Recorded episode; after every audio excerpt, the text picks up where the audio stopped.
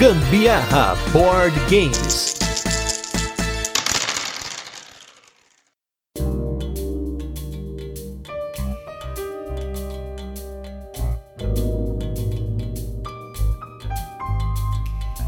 Fala galera, beleza? Aqui é Gustavo Lopes. Eu sou a Carol Guzmão e esse é mais um episódio do queridíssimo Gambiarra Board Games, o seu podcast sobre jogos de tabuleiro que faz parte da família de podcasts Papo de Louco. E nesse 79 episódio de resenhas e curiosidades que acompanha o 78 episódio, viemos aqui para mostrar para vocês que o Gambiarra vai de party game levinho para todo mundo até jogo pesadão dão. Então, nesse episódio, vamos falar do jogo mais pesado da nossa coleção. Primeiro, o jogo do Vital Lacerda que aparece aqui no podcast. E vamos logo de peso pesado com o jogo Lisboa. Mas antes, vamos para os recadinhos e os últimos destaques do ano. E logo a gente volta com a nossa resenha, onde apresentaremos o jogo, comentaremos como funciona e depois vamos falar das curiosidades, experiência com ele e também a nossa opinião. E nos últimos destaques do ano, vamos com a nossa jogatina de Natal que a gente finalmente pôde apresentar para minha cunhada, irmã da Carol, a Gabi, e o namorado dela, o Gabriel, os jogos Stone Age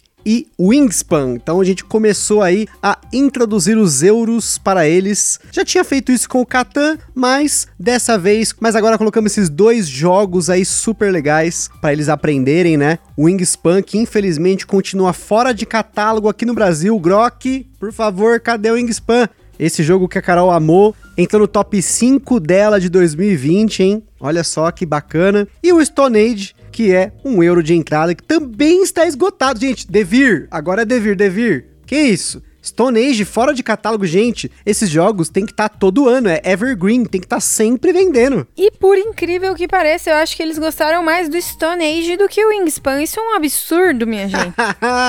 Olha aí o euro clássico alemão vencendo. Mas realmente é um jogaço também. Fica ali muito perto do Wingspan. Não, Hum. não posso dizer que não também, mas o Wingspan é queridinho.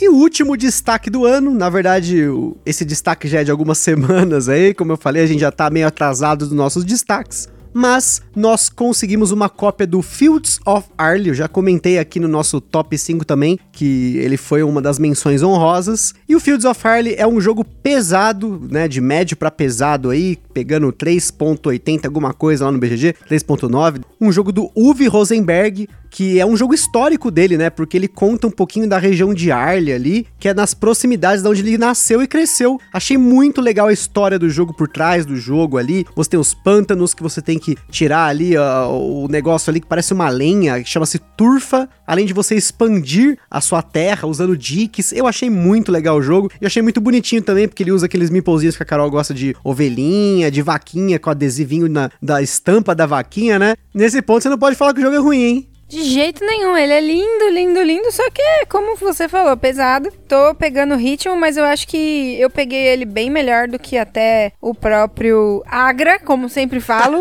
é um trauma na minha vida, esse jogo sempre será. E até também peguei melhor do que o Banquete Odin, esse sem dúvida. Então, Fields of Arle aí, um dos jogos mais pesados para dois jogadores já feitos, pelo menos segundo o BGG. Se você pesquisar jogos exclusivos para dois jogadores, tirando War Games, o Fields of Arle é o mais pesado e felizmente nós conseguimos uma cópia para a nossa coleção.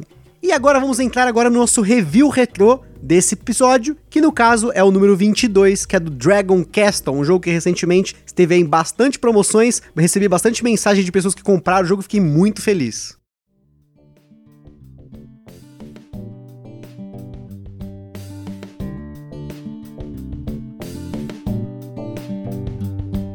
Dragon Castle, como a gente falou no nosso episódio número 22, é um jogo que simula o Mahjong de celular. E não um Mahjong raiz, hein, gente? Mahjong raiz é tipo um poker. Falei lá no nosso episódio, volta depois do nosso feed se você não ouviu. E felizmente, como eu comentei, o Dragon Castle é um jogo que veio pro Brasil num valor alto, vamos dizer assim, né? Ele começou na faixa dos 270 reais e agora nessa Black Friday de 2020, até um pouquinho depois, ele continuou com quase metade desse valor. Então uma galera rematou esse jogo, um abstrato maravilhoso, componentes de extrema qualidade, um jogo muito muito gostoso, especialmente se você for jogar em dois jogadores. Em 3 e 4 ele é legal, mas em 2 é quando ele brilha. E a gente continua jogando esse jogo sempre que possível. Até foi engraçado, porque quando a gente comprou esse jogo, ele ficou um tempão na prateleira, até eu finalmente pegar ali, na época pegar as regras de novo. Na época eu achava ele um pouquinho complexo, e hoje em dia ele é joguinho de fim de noite que a gente adora jogar. E é lindo, lindo de viver. Eu continuo gostando muito de jogar esse jogo e recentemente a gente apresentou para mim a Mamazita e a Gabi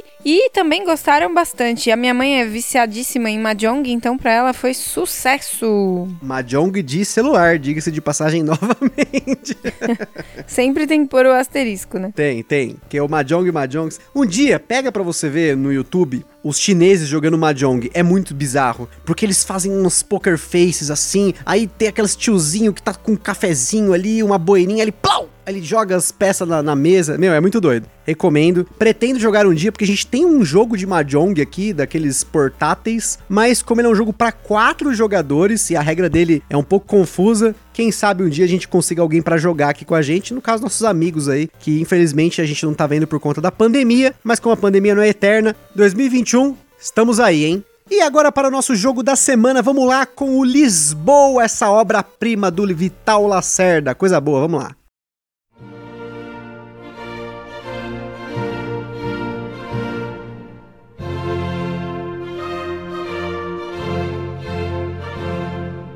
Lisboa é um jogo para 1 a 4 jogadores lançado no Brasil pela Grok Games. Sobre o tempo de jogo, é importante a gente ressaltar que a nossa primeira partida levou mais de 3 horas, por conta de aprender as regras e as dúvidas que foram aí aparecendo durante o jogo. Esse jogo ele tem muito detalhe, mas aí, por fim, nosso tempo diminuiu bastante e chegou a 1 hora e 40, é só pegar as regras entre aspas, só pegar, né? Mas gente. Mas enfim. O Lisboa tem algumas mecânicas bem conhecidas por aqui, como controle e influência diária, colocação de peças e a gestão de mão, além de termos aí um modo solo e pontuações de fim de jogo, porém aplicadas de uma forma extremamente mais complexa do que estamos acostumados a falar aqui no nosso podcast. Na nossa escala de complexidade, esse jogo bateu 9 de 10, o mais alto até hoje. No Board Game Geek, também ele está num dos mais altos da escala deles, batendo 4.56 de 5. O Lisboa ficou um bom tempo disponível no nosso mercado, porém no momento ele está esgotado. A Mosaico Jogos, segundo última informação que tivemos diretamente da fonte, um pouco antes de gravar esse cast, informou que está verificando a viabilidade de trazer cópias do jogo para o Brasil, justamente porque ele é um jogo independente de idioma. Se você não levar em conta os textos ilustrativos das cartas e dos edifícios públicos, que não vão interferir em nada. O máximo ali é o que você vai aprender de história aí de Portugal, né? Porque, falando sobre Lisboa, em 1755, no dia de Todos os Santos, dia 1 de novembro, por volta das 9 e meia da manhã, Lisboa sofreu um terremoto cuja magnitude é estimada entre 8.5 e 9 na escala Richter, que vai até 10, então foi um terremoto bruto. Existem relatos que o terremoto se estendeu por 7 a 14 minutos,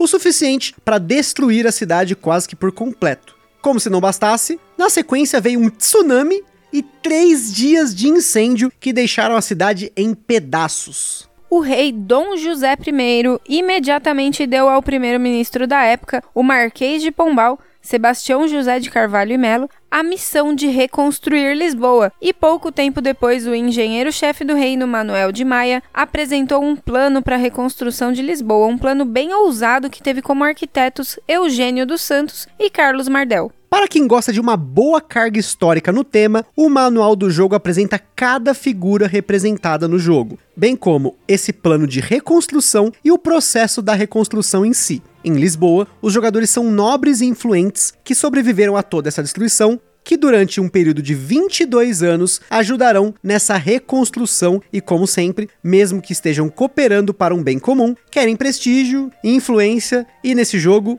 perucas. Qualquer explicação da regra do Lisboa pode tranquilamente chegar a uma hora, isso se bem explicado e sem interrupções. Portanto, não seremos nem mesmo malucos de tentar arranhar as regras do jogo no podcast. Dentro desse tema, os jogadores terão audiências com o rei, com Manuel da Maia e o Marquês de Pombal, para executar ações que eles poderão permitir, como contratar oficiais, obter projetos, construir edifícios públicos ou lojas para melhorar a economia da região da Baixa de Lisboa, além de patrocinar eventos, vender recursos usando naus, limpar os entulhos da cidade, receber favores reais, encontrar-se com o cardeal da igreja, entre outras ações possíveis. O núcleo do jogo é jogar uma carta, fazer ações e tudo que elas desencadeiam, e dependendo da ação que você faz, os outros jogadores podem seguir essa ação usando favores reais. O jogo é jogado em dois períodos, que são marcados por uma quantidade de entulho recolhido por um jogador ou por esgotar três dos quatro baralhos de cartas políticas.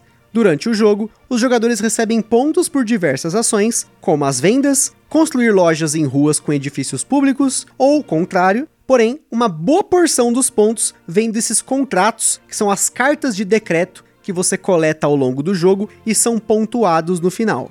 O Player Aid do jogo é um pequeno livreto que descreve a sequência de cada ação, além do significado das inúmeras cartas de decreto, peças da igreja e dos ícones que podem ser encontrados ao longo do jogo. Porém, eventualmente, depois de diversas partidas, você começa a se acostumar com o vocabulário do jogo. Muito da complexidade do jogo se dá no aprendizado desse vocabulário e então o uso das diferentes peças presentes no jogo da melhor forma possível. Isso porque você pode jogar muitas e muitas partidas partidas e ainda assim pode não ver todas as fichas do clero ou todos os decretos, e saber usar o que está à sua disposição é a chave para vencer. Afinal, quem tem mais perucas ou pontos, no caso, vence o jogo. Claro que sou eu que estou apresentando essa parte, porque ele precisa esfregar na minha cara. Não, é porque depois em seguida eu falo dos apoiadores do podcast, né? Que no caso aí é a Acessórios BG, essa empresa sensacional de acessórios para jogos de tabuleiro, playmats, overlays e tudo mais. Então acessa aí www.acessoriosbg.com.br. Tem também o nosso evento parceiro, que é o Board Game São Paulo, que está acontecendo exclusivamente online nesse ano de 2020 2020 e 2021 esperamos que volte. Então, para você acompanhar as novidades do Board Game São Paulo, procura no Facebook, Instagram ou site deles, Board Game São Paulo. E por fim, a nossa loja parceira que é a Bravo Jogos, loja aqui do Grande ABC com preços camaradas. E para você acessar o site da Bravo Jogos, entra pelo nosso link de parceiro que se encontra na descrição desse podcast e também lá no nosso Instagram, porque toda vez que você fizer uma compra no site da Bravo Jogos através desse link, você acaba ajudando o Gambiarra Board Games. Eu também sei falar dos nossos parceiros, quer que eu repito tudo?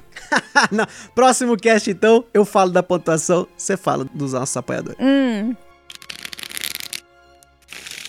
Lisboa é um jogo criado pelo designer português Vital Lacerda, um dos designers da atualidade praticamente especializado em jogos mais pesados. E nesse caso aqui, o jogo é pesado na complexidade e no peso da caixa também, que parece uma grande placa de pedra retirada dos escombros da Lisboa destruída. O jogo foi lançado em 2017 pela Eagle Griffon Games, hoje responsável por boa parte dos lançamentos do Vital Lacerda. O jogo ganhou uma série de prêmios notáveis na comunidade de jogos de tabuleiro, como o Golden Elephant do canal Heavy Cardboard, tanto na escolha do público quanto na escolha do canal, e também o prêmio português, o jogo do ano, um dos prêmios que, na minha opinião, é o prêmio com o qual eu mais me identifico no mercado de jogos. Inclusive, a gente tem metade dos jogos que foram premiados no jogo do ano de Portugal. Aqui no Brasil, a editora Mosaico hoje é responsável por trazer de forma on demand, ou seja, sob demanda, vários títulos da editora, como os jogos On Mars e Escape Plan do Vital. E estão trabalhando para trazer os demais, como Kanban EV, o próprio Lisboa, The Gallerist e Mercado de Lisboa. Para quem não está familiarizado com os jogos do Vital, não é apenas a complexidade que é algo padrão nos jogos, mas também a produção deles, especialmente os mais recentes, que têm saído através do Kickstarter com componentes de extrema qualidade, especialmente para jogos euro. No caso do Lisboa, não foi diferente. O jogo lá fora foi lançado inicialmente via Kickstarter, chamado de Lisboa Deluxe, além da versão retail do jogo já que no Brasil a versão lançada foi direto à versão deluxe com os extras do Kickstarter, que incluem alguns meeples customizados, saquinhos de pano, tabuleiro de jogador em duas camadas, cartas iniciais para partidas com iniciantes, entre outros upgrades. Inclusive, Caso você encontre uma versão não deluxe do jogo, existe um upgrade pack para ele, assim como em vários jogos da Eagle Griffon e do Lacerda. A única coisa que não tem nessa versão deluxe são moedas de luxo, que na época do Kickstarter podiam ser adquiridas como adicionais. E diga-se de passagem, as moedas que vêm no Lisboa são muito feias especialmente os tokens de 5 e 10 moedas, que são um aglomerado que parece uma figurinha do WhatsApp, que são vários emoticons de risada tudo junto. Nós aqui adquirimos um pacote de moedas de metal da Moedas e Companhia, um produto aí de extremíssima qualidade que chegou a aparecer até no The Dice Tower. Olha aí, hein? Muito top essas moedas de metal. Eu só não jogo fora essas moedas do Lisboa porque eu não jogo nada fora, só jogo punchboard fora. E sem dúvida, o Lisboa é um euro com componentes absurdos para ninguém botar defeito. Insert com tampa, um monte de componentes de madeira, arte do magnífico Ian O'Toole, que hoje acompanha o Vital em suas empreitadas colossais, tudo muito temático, com a cara da época e faz sentido para o jogo. Pode ser um pouquinho poluído numa primeira partida, mas conforme as coisas vão fazendo sentido, você nem percebe mais aquele tabuleiro cheio de ícone, aquela coisa imensa na mesa, cada área é uma coisa, enfim. Realmente o design do Yotul faz a diferença para os jogos do Lacerda. Falando nas expansões, além do que temos na versão Deluxe, que são as cartas iniciais, o modo solo e as fichas para deixar o bônus dos edifícios públicos e das ruas aleatórios, existe uma mini expansão que é chamada de Queen Variant, que é uma carta da rainha que é colocada no baralho do segundo período do jogo e quando ela aparece, ela substitui o Marquês de Pombal e não tem como mais pegar decretos no jogo. Todos os decretos que não foram pegos pelos jogadores voltam literalmente para a caixa do jogo. Quando você visita a rainha, você não pega mais decretos, mas então ao invés você pode inaugurar um edifício público ou construir uma loja. Além disso, o jogo também tem uma promo do canal Heavy Cardboard, que é apenas um desenho diferente da carta número 55 do baralho roxo do jogo. Então, não tem mais do que isso, infelizmente, mas gostaria que tivesse mais coisas para o Lisboa, porque, como eu falei no meu top 5, esse jogo foi um dos melhores jogos que eu joguei esse ano. Por fim, como é um jogo com cartas, temos sleeves em dois tamanhos e você vai precisar de pelo menos um pacote de 100 no tamanho padrão e um pacote de 100 para mini euro. Nós não eslivamos as nossas cartas porque nem embaralha tanto assim. E como esse jogo é só para jogar, eu e o Gusta, nossos amigos provavelmente nunca vão jogar esse jogo, então tá tranquilo. E falando das nossas jogatinas, esse foi o mês do Lisboa. A gente jogou ele a primeira vez em outubro, quando a gente tava de férias, porque a gente teve tempo para aprender esses jogos do Lacerda numa tranquilidade das férias, né? E agora em dezembro a gente retomou e a gente jogou toda semana pelo menos uma partida de Lisboa. Eu não joguei solo o jogo, sinceramente eu achei que é muito para eu jogar solo ainda. A última vez que eu joguei solo um jogo super pesado, que foi o caso do Anacrone, já foi um desespero, mas eu acho que hoje eu tô mais preparado para jogar ele solo. Só realmente, como eu sempre falo aqui, eu prefiro 150 milhões de vezes jogar com a Carol do que jogar o jogo solo, porque eu acho que o jogo de tabuleiro é mais para você ter essa interação. Se você realmente não tem como, aí sim, ou se quer experimentar o jogo, aprender regra, aí beleza, eu, eu, acho legal jogar solo em si. Mas no caso aqui, como eu tenho a minha adversária principal aqui, minha arqui-inimiga nos jogos de tabuleiro, né? Então, é, realmente, eu só joguei com a Carol.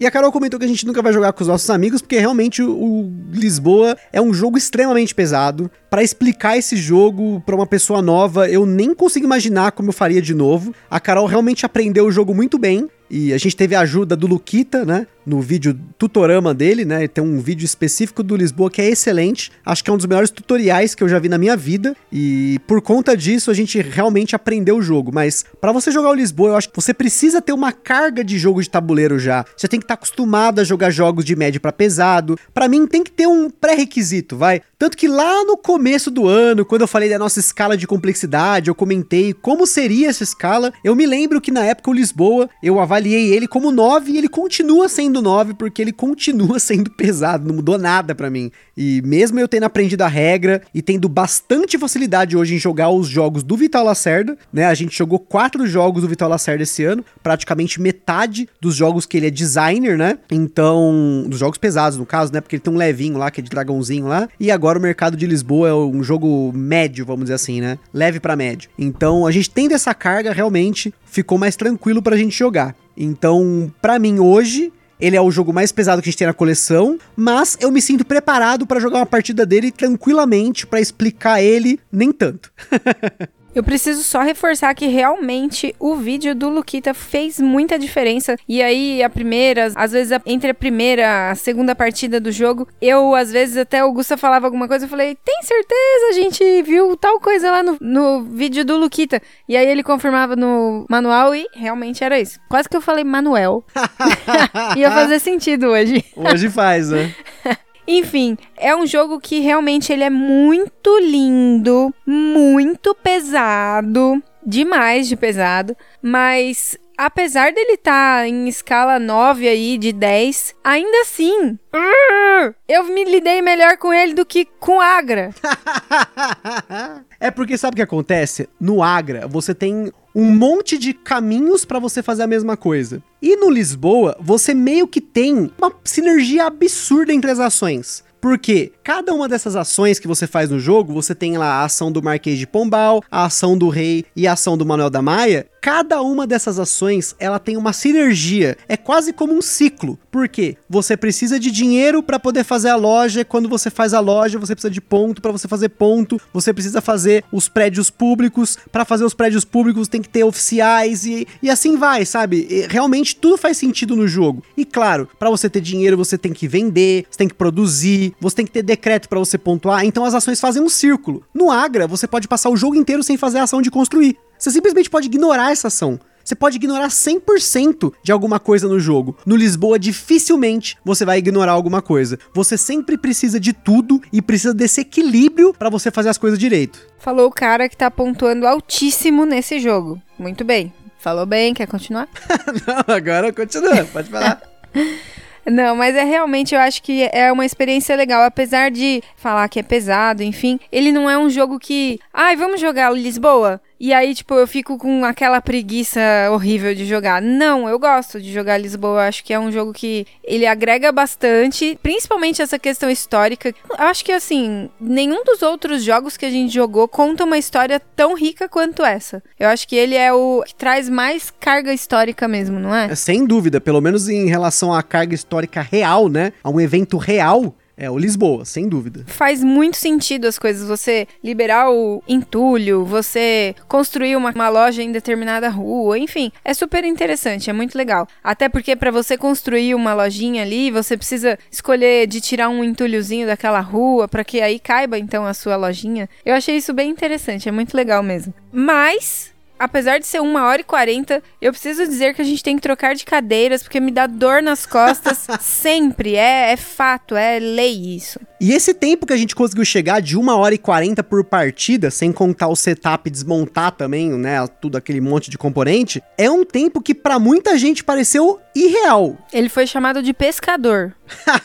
Inclusive, já tem, tem pessoas que desconfiaram. E, gente, Sempre que a gente começa uma partida aqui, eu dou play lá no BG Stats e eu paro assim que a gente acaba a partida. A gente faz essas estatísticas na realidade, no detalhe. Dificilmente eu não coloco o BG Stats para marcar o tempo de uma partida. A gente só não marca quando acontece de, sei lá, ser um jogo muito rápido. Depois eu olho no relógio, ah, deve ter dado uns 20 minutos. Mas no caso do Lisboa, é uma estatística que a gente estava colocando pro cast. Então eu coloquei ali o BG Stats certinho em todas as partidas. Como eu comentei, na primeira partida deu 3 horas e 8 minutos. E aí depois a gente reduziu para 2 horas e meia, 1 hora e 40, 1 hora e 40, estabilizou nesse tempo de 1 hora e 40. Mesmo colocando, por exemplo, na última partida partida que a gente jogou, nós fizemos duas coisas. Nós colocamos as fichas de bônus aleatórias para mudar um pouco o layout lá dos bônus dos prédios públicos e também das lojas. E também a gente simulou a Queen Variant, porque na verdade a gente já comprou essa Queen Variant é uma expansão de 2 dólares que tem no site da EGG, mas ela só vai chegar ano que vem com umas coisinhas adicionais aí que eu peguei também. Então, forte abraço pro Leroy Souza, nosso ouvinte lá de Maryland, que tá fazendo aí um grande favorzaço pra gente. Nossa, sem palavras para agradecer. Então, a gente acabou jogando usando essa variante. Meu,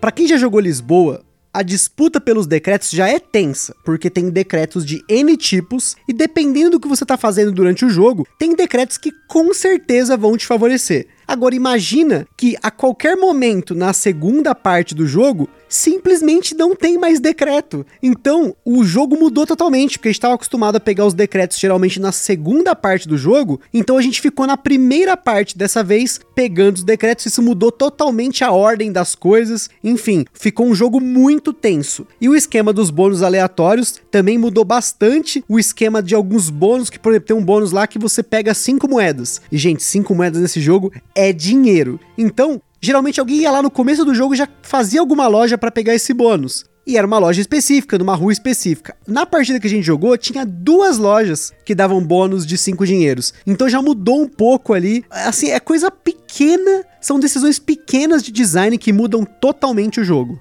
Realmente fez bastante diferença essas peças de bônus aleatórias aí. Eu acho que ajudou bastante a dar uma equilibrada no jogo, principalmente porque eu pude escolher melhor algumas coisas. Porque o Gusta, ele vai na disparada lá, muito louco, e pega tudo que é de bom, deixa só farelo de aveia pra mim. Então, é uma disputa acirradíssima. Então essa experiência que a gente teve com o Lisboa foi muito positiva. Primeiro que tirou um pouco do nosso medo em jogar esses jogos super complexos do Vital Lacerda. E como eu falei no cast lá do Top 5, quando eu comprei o Lisboa, eu comprei ele por desafio mesmo, porque muita gente falava: esse jogo, eu comprei esse jogo, ele é bom, muito bom, mas vendi. A galera fazia essa piada, dava risada. Ou várias pessoas, ai, eu cansei de explicar a regra dele para pessoas novas, que demorava muito, e aí eu fui lá e vendi. Realmente, eu entendo o que essas pessoas querem dizer, mas nesse momento da minha vida, o Lisboa ele faz parte da nossa coleção no que eu diria, como lá o Sandro fala, do núcleo imutável, porque eu realmente me apaixonei pelos jogos do Vital Lacerda. Depois do Lisboa, a gente já jogou o Kanban, depois jogou CO2, o The Gallerist, tá vindo coisa no que vem aí pro podcast. Então depois que você pega e quebra essa barreira da regra ser muito difícil, você aprende um pouco sobre o design dos jogos do Vital Lacerda, que tem bastante coisa em comum, essa sinergia entre as ações, o tema forte, as ações executivas, então, assim como eu falei sobre os jogos do Fister, já falei aqui sobre os jogos do Uwe Rosenberg, quando você tem jogos que eles compartilham algumas decisões de design, a gente falou também no cast do DNA dos designers, isso é muito legal para você jogar vários jogos do mesmo designer, que mesmo que eles sejam super complexos para uma pessoa que tá entrando no hobby, ou para uma pessoa até que já está no hobby, né, para uma pessoa que nunca jogou um jogo do Vital Lacerda. A primeira experiência ela é brutal, mas depois que você pega o esquema, meu,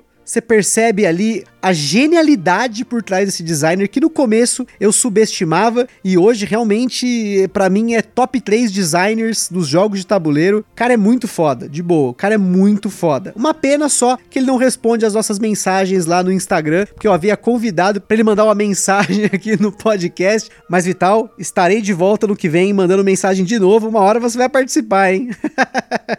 e é isso aí, vem com a gente quem é do bom de pesadão. Oh, oh, oh, oh, E aí, isso aí, pessoal, a gente termina aqui esse ano de 2020 com o último cast, pegando aí um jogo super pesado. A gente falou no cast lá de um ano que o podcast era de Taco Gato a Lisboa e estamos aqui no final de 2020 cumprindo essa mensagem, né? Com um jogo pesadão, no caso aí o Lisboa, que me surpreendeu. Eu gostei muito mesmo, de verdade. Eu espero muito que a Mosaico consiga trazer algumas cópias desse jogo em on demand, que seja, para o pessoal poder adquirir, poder ter esse jogo, ter essa experiência, né? E não se intimide pela dificuldade, insista, tá? A gente insistiu nesse jogo, a primeira partida não tinha como representar a genialidade das partidas seguintes, né? Depois que você, de novo, quebrou essa barreira da regra, aprendeu, decorou ali os detalhes, aprendeu o vocabulário do designer. Então, nossa, Lisboa é uma experiência animal. Como o Fabrício lá do Aftermath fala, é uma sinfonia em formato de board game. Eu jamais teria entendido isso melhor sem ser jogando. Não é vendo um vídeo de regras, não é vendo um gameplay, não é lendo um manual. É você estando com aquele monstro colossal na sua frente, ocupando a mesa inteira, porque ele ocupa a mesa inteira, literalmente, aqui no nosso caso. Se tivesse que jogar em quatro jogadores, não dava. A gente só consegue jogar com a nossa mesa em dois jogadores.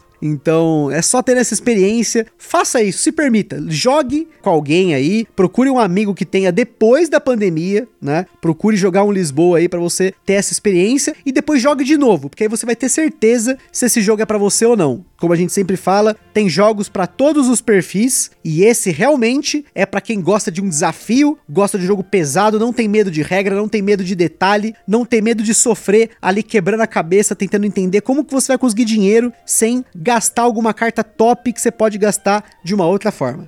E é isso aí, pessoal. A gente termina o nosso último podcast do ano. Lá no site do Papo de Louco você vai encontrar vários links para conhecer mais sobre o Lisboa e principalmente a opinião de outros criadores de conteúdo e o link do tutorama do Luquita, que é o vídeo mais especial de todos. E no Instagram também tem as fotos de uma das nossas partidas épicas de Lisboa. E como sempre, se você jogou ou comprou alguma coisa que a gente tenha falado aqui no podcast, ou se quiser compartilhar com a gente aí alguma sugestão pra gente conferir, manda mensagem pra gente no Instagram ou no e-mail contato arroba. E se estiver jogando por aí com a turminha, marca a gente no Stories que a gente adora compartilhar a jogatina da galera. E para quem tem alguma coisa relacionada a jogos de tabuleiro, quer fazer uma parceria 2021 tá aí, aquele forte abraço para todos vocês, um bom final de ano e que 2021 seja um ano com muitas jogatinas, seja um ótimo ano para os jogos de tabuleiro. Compartilhe esse podcast com todo mundo e vamos que vamos, aquele hang loose para Jesus. Forte abraço, até a próxima. Feliz ano novo, gente, tudo de maravilhoso para nós, muitos jogos, muitas coisas boas e que o ano seja leve e que só tenha pesadão o Lisboa. Só jogos pesados, nada de ano pesado, é isso aí. Falou, tchau.